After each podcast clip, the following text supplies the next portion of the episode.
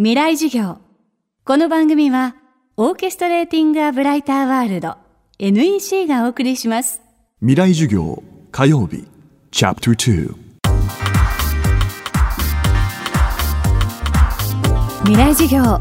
今週の講師は映画監督坂本淳二さん。1989年映画「どついたるねん」で監督デビュー。以来ブルーリボン賞最優秀作品賞や日本アカデミー賞最優秀監督賞をはじめ数々の映画賞を受賞。亡国のイージス玉萌え大鹿村総動機闇の子供たちなど多彩なジャンルの作品を撮り続けている坂本監督。最新作「エルネスト」では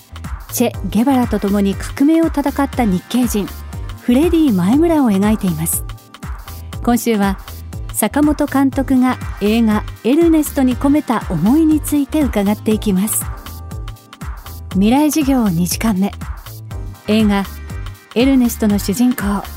フレディ前村は日系2世でありながらチェ・ゲバラの革命軍に参加し最後はボリビアの戦闘中に捕まり死を遂げます。フレディ前村とはどんな人間でどう生きたのか。坂本監督は家族など近しい人からの取材でその生き様を浮かび上がらせていきました。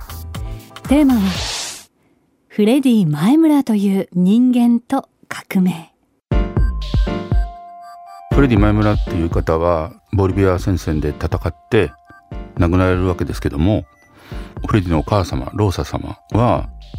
息子がゲリラになっていることも知らず幅の大学で医師を目指して学業に集中してると思ってたもんですからそのショックは大きくてただ息子を失ったショック以前に、えー、ボリビアの政府に反逆した人間として一家として前村家は弾圧を受けるんですね。迫害を受けて財産も没収されてそれからフレディのご兄弟お父様はもう亡くなられていたんで、えー、ご兄弟は投獄されたりして随分苦労されたみたいです。でだいぶ時が経って今はフレディ前村っていう人の、まあ、尊厳は回復してるんですけどもね当初は大変だったっていうのをお聞きしました。フレディ前村はボリビアでは反逆の人となった一方キューバでは英雄とされているようです。ハバナから東のサンタクララっていうところですね。あのチェゲバラがキューバ政府軍と戦った場所なんですけどそこに今お墓があってチェゲバラもそこに祀られてまして。でボリビアに渡って、えー、一緒に戦った戦士たちのお墓もフレディ前村さんもそこに眠ってます。遺体があって。まあ本来はボリビアの方ですからボリビアにお墓があるのは普通なんですけどキューバ政府からボリビアのフレディのご家族にチェと共に眠ってもらおうと思うんですがどうですかってお伝えしたら亡くなった当初迫害されたこともありあのお願いしますっていうふうにお答えしてフレディは今ボリビア人の選手でありますけどキューバに眠ってるっていうことですね。キューバではフレディ前村は英雄です。僕らがロケした大学の講堂の扉に彼の名前が刻まれてます。チェケバラと共に。だからボリビアではその尊厳が回復するまで時間がかかったんですけどキューバではあのもう亡くなったことが分かった時点から英雄となりフレディ前村小学校っていうのもあると聞きました。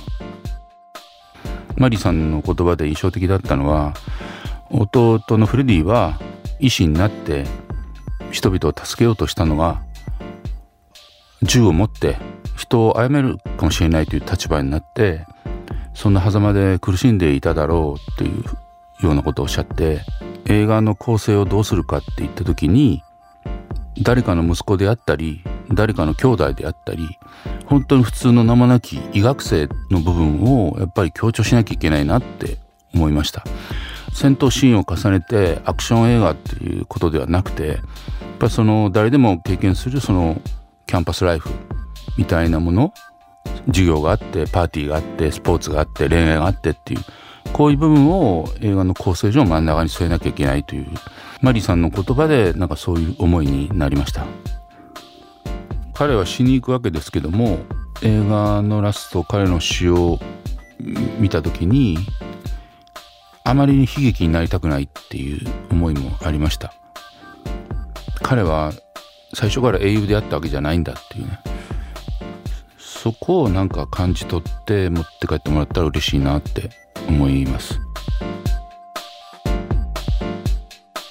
未来授業。今週の講師は映画監督坂本淳二さん。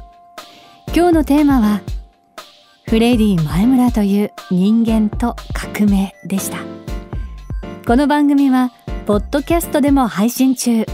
バックナンバーも聞くことができます。アクセスは東京 FM のトップページから。明日も坂本淳二さんの講義をお届けします。